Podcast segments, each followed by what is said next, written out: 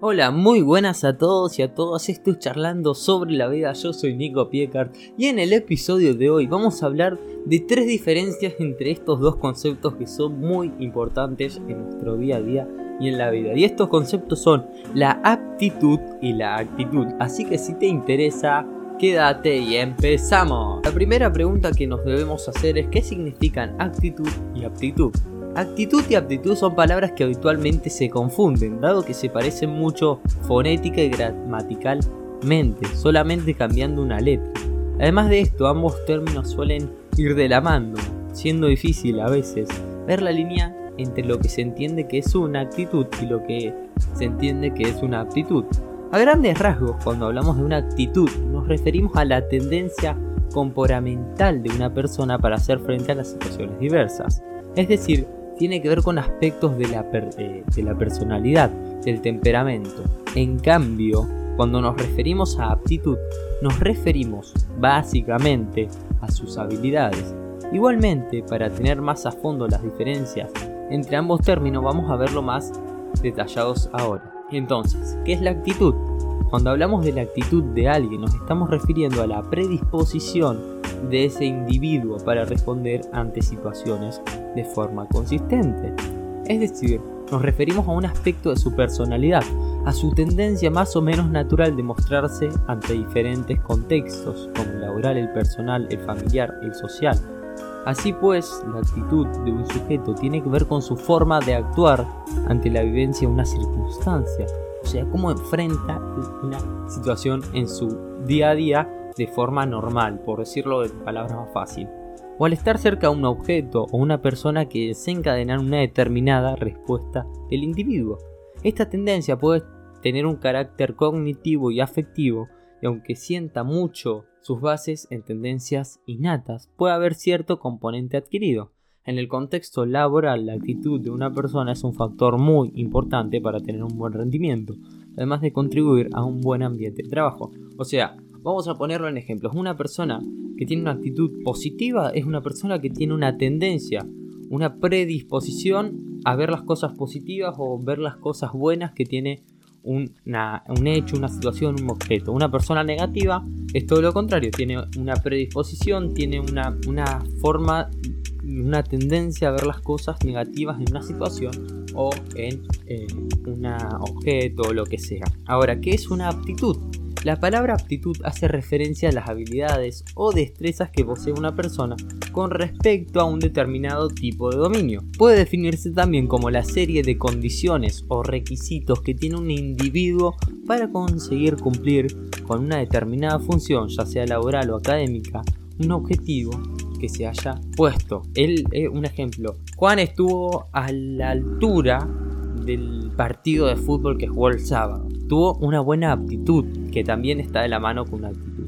Así pues, tiene mucho que ver con los conocimientos, tanto teóricos como prácticos, aunque sí es cierto que aquí tiene que destacarse un cierto componente natural, sea innato o sea adquirido. Por ejemplo, cuando decimos que una persona tiene como aptitud el dominio de lenguas, además de referirnos a que habla varios idiomas, también nos referimos a que tiene facilidad para entender su gramática, memorizar rápidamente nuevo vocabulario, imitar fonemas. Yo, por ejemplo, no tengo una aptitud tan, tan fuerte en esto del dominio de las lenguas, pero sí en la comunicación y de, hablar y de escuchar, por, por, ponerlo en un ejemplo. En base a la definición aquí vista, es lógico pensar que cada profesión se demandan distintos tipos de aptitudes en función tanto del puesto de trabajo como en la rama en que se especialice el mismo individuo.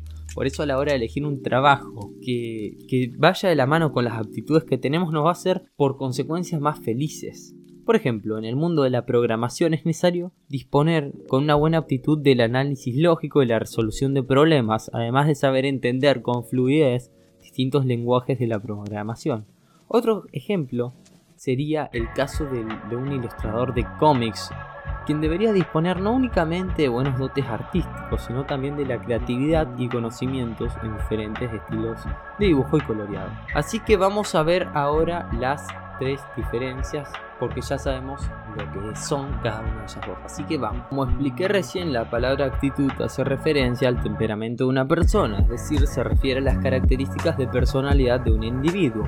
En cambio, con aptitud hacemos referencia a sus capacidades en tanto conocimientos, tanto teóricos como prácticos que posee dicho individuo. Las diferencias entre ambos términos son muy claras cuando se usan contextos laborales. Por ejemplo, Estando en el trabajo decimos que una persona muestra una buena actitud cuando posee una personalidad responsable, entrega los informes a tiempo, tiene una forma de relacionarse con los demás que no genera conflicto, es amable, sabe comportarse estando en una reunión.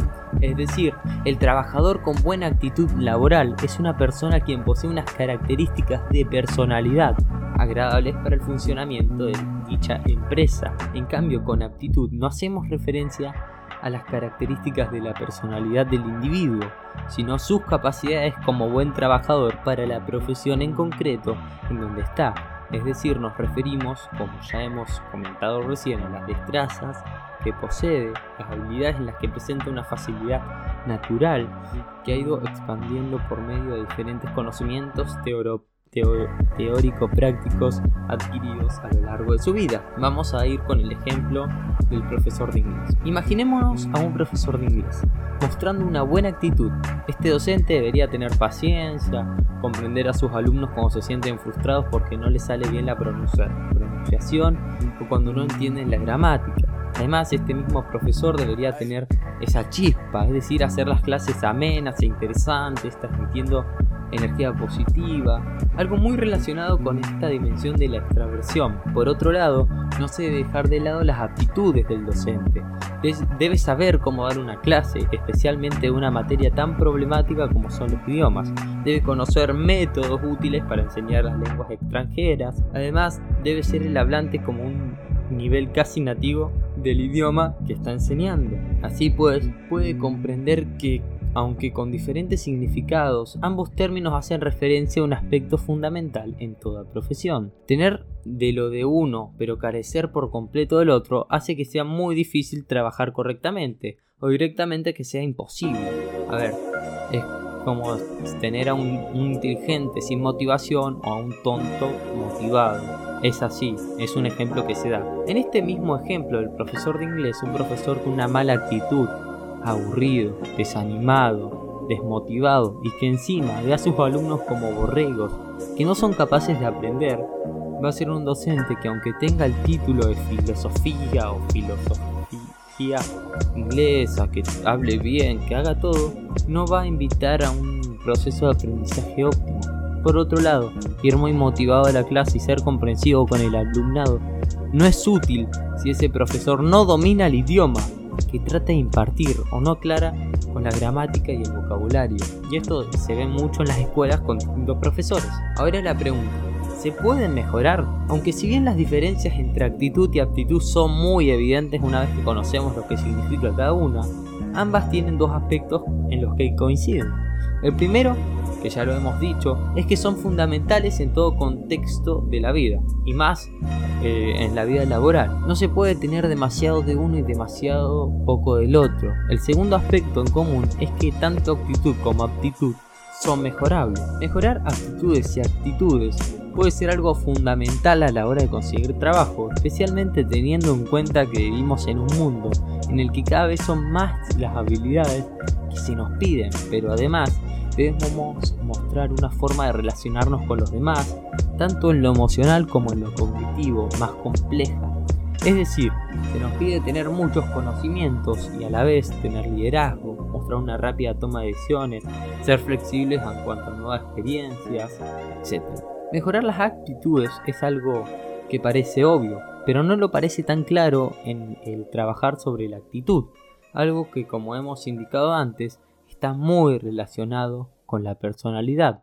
No obstante, si algo nos ha enseñado la psicología, es que aunque cada uno tiene tendencia a ser como es a lo largo de su vida, se puede trabajar sobre los rasgos de la personalidad, fomentando cambios duraderos y adaptativos, es decir, mejorar la personalidad para una experiencia, para un trabajo, para la vida misma. Con el trabajo de los psicólogos se puede trabajar para adquirir nuevas actitudes más eficientes en el lugar de trabajo. Esto se puede hacer por, se puede hacer por medio de un exigente trabajo personal, íntimo, responsable, además de un proceso muy eh, que es el autoconocimiento. Solo sabiendo qué hábitos o conductas poco eficientes se están haciendo, junto con todo el sistema de creencias que hay detrás, se puede mejorar en específico las actitudes y en general como persona. En cuanto a la mejora de las aptitudes, esto es más fácil que con las actitudes, pero aún así implica un buen esfuerzo. Conocer nuestras destrezas y nuestras debilidades es el primer paso para centrar el proceso de mejora de nuestras habilidades, o sea, partir de donde somos buenos para mejorarlo y potenciarlo. Una vez detectadas se pueden hacer una investigación sobre qué recursos existen para lograr mejorar aquello que deseamos. Nunca es lo suficientemente bueno en nada, siempre hay que ir más lejos y a mejor.